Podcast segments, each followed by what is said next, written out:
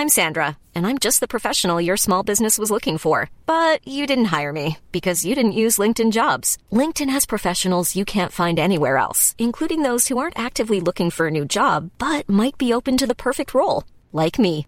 In a given month, over 70% of LinkedIn users don't visit other leading job sites. So if you're not looking on LinkedIn, you'll miss out on great candidates like Sandra. Start hiring professionals like a professional. Post your free job on linkedin.com/people today. Quem disse que o cristão não deve julgar? Evangelho de Mateus, capítulo 7. Comentário de Mário Persona. Se o Salmo 23 é provavelmente o salmo mais encontrado nas Bíblias abertas, nas salas das casas e dos escritórios, dos escritórios, esse versículo, não julgueis, é o versículo mais citado por todas as pessoas. Você fala alguma coisa para alguém e fala assim: Ah, mas não julgueis, para que não sejais julgados. Uh, será que é isso exatamente que está dizendo aqui? Porque se nós abrirmos em João 7, versículo 24, diz: Não julgueis segundo a aparência, mas julgai segundo a reta justiça. Se nós abrirmos em 1 Coríntios, capítulo 5, versículo 12, por quê? 1 Coríntios 5, versículo 12, porque que tenho eu em julgar também os que estão de fora? Não julgais vós os que estão dentro? Em outra passagem, uh, o apóstolo repreende-os os de Corinto, porque eles não eram capazes de julgar as coisas entre eles. Eles estavam uh, levando a julgamento de incrédulos quando eles tinham alguma demanda entre irmãos. E o apóstolo fala, vocês não sabem que nós vamos julgar até os anjos? Em várias outras passagens, julgai todas as coisas, Uh, tem um versículo que o Senhor fala: cautelai-vos da doutrina dos, do, do, fermento dos fariseus. Ou seja, eles deviam julgar realmente a doutrina dos fariseus e tomar cuidado com ela.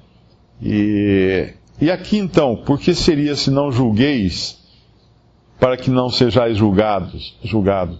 Eu creio que aqui está falando de julgar a pessoa e não necessariamente o que a pessoa faz, o que a pessoa diz o que a pessoa vive, porque na realidade nós julgamos todas as coisas. Se nós, se nós quisermos nos conservar do erro, nós precisamos julgar todas as coisas. E, e reter aquilo que é bem, mas nós precisamos julgar todas as coisas. A própria passagem, se nós vamos mais à frente um pouco, no versículo, capítulo 7 mesmo, versículo 15, Acautelai-vos, porém, dos falsos profetas, que vêm até vós vestidos como ovelhas, mas interiormente são lobos devoradores. Por seus frutos os conhecereis. Porventura colhem-se uvas dos espinheiros ou figos dos abrolhos? Assim toda árvore boa produz bons frutos, toda árvore má produz frutos maus. Uh, mais à frente, versículo 20: Portanto, pelos seus frutos os conhecereis. Isso é um juízo também que nós fazemos daqueles que professam uh, crer.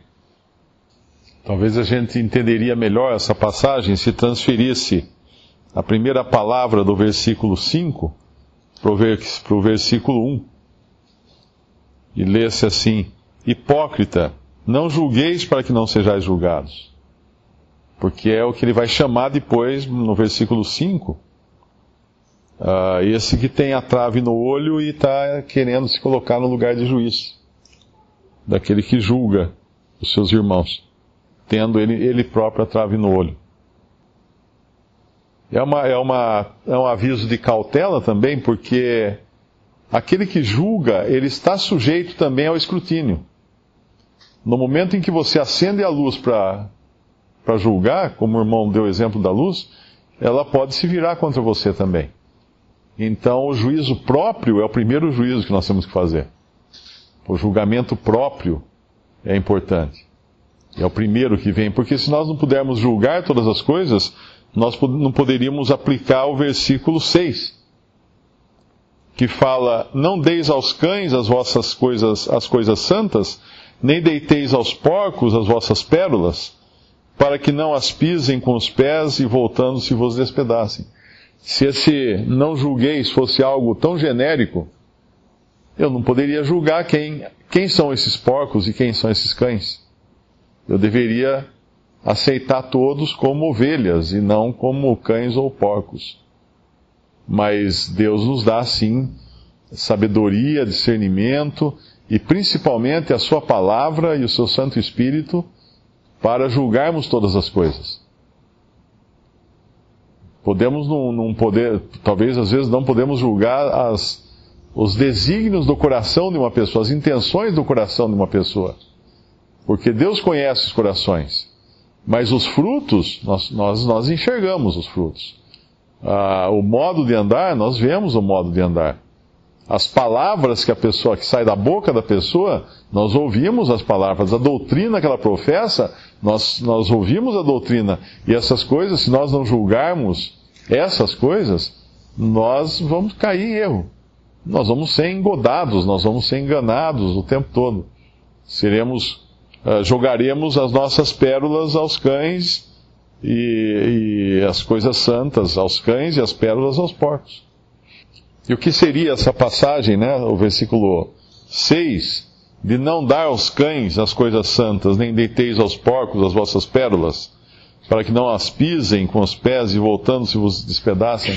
Isso tem uma, um sentido bastante prático na nossa vida, que é quando nós vemos uh, zombadores, né, uma roda de, de, pessoas conversando, e são zombadores, e são uh, ímpios, que zombam, que, que fazem piada de, das coisas de Deus, são céticos ou são uh, incrédulos, que, que não têm qualquer respeito, qualquer noção de respeito para com Deus.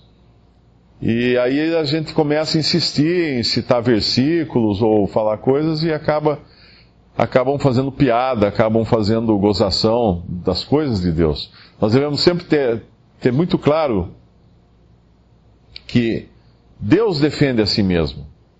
Nós não precisamos defender a Deus, porque é como tentar ter, ser um leão de estimação e querer defender o leão. Deus defende a si mesmo. Mas nós devemos ter discernimento quando nós vemos que algo que é de Deus, que nós estamos apresentando as coisas de Deus e, na verdade, dando munição para os, os ímpios zombarem ou fazer gozação de Deus.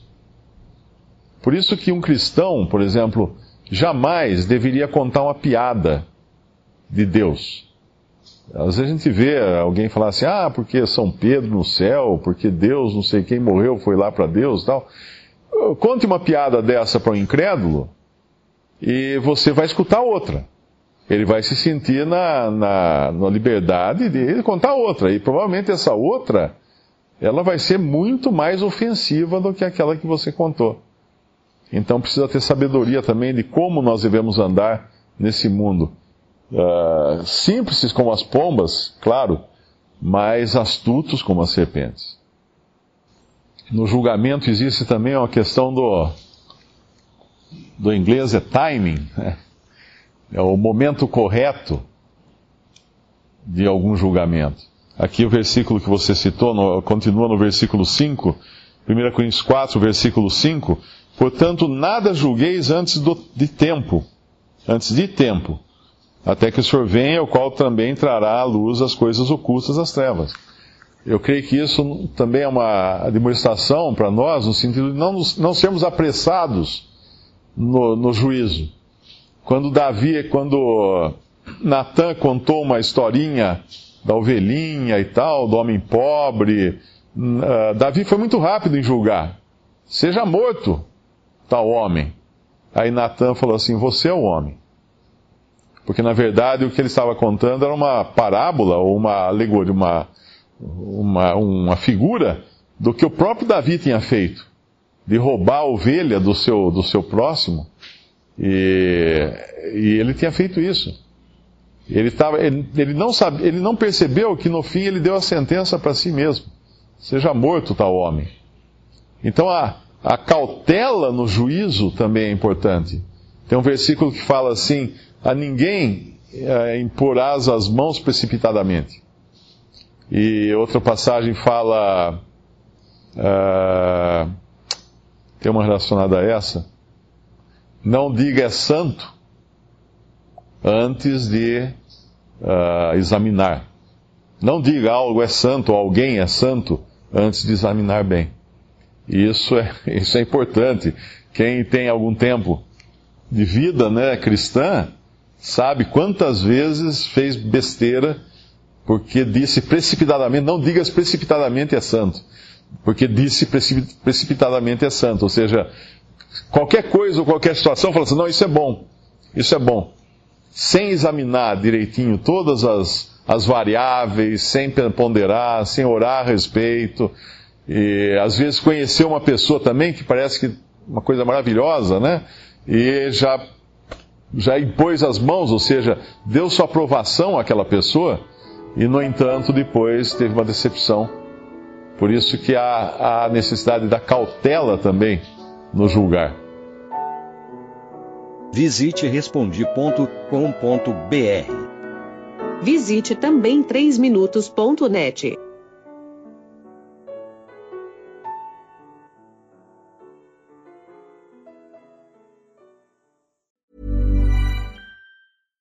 Deserves the best, and there's no better place to shop for Mother's Day than Whole Foods Market. They're your destination for unbeatable savings, from premium gifts to show-stopping flowers and irresistible desserts. Start by saving 33% with Prime on all body care and candles. Then get a 15-stem bunch of tulips for just $9.99 each with Prime. Round out Mom's menu with festive rosé, irresistible berry chantilly cake, and more special treats. Come celebrate Mother's Day at Whole Foods Market.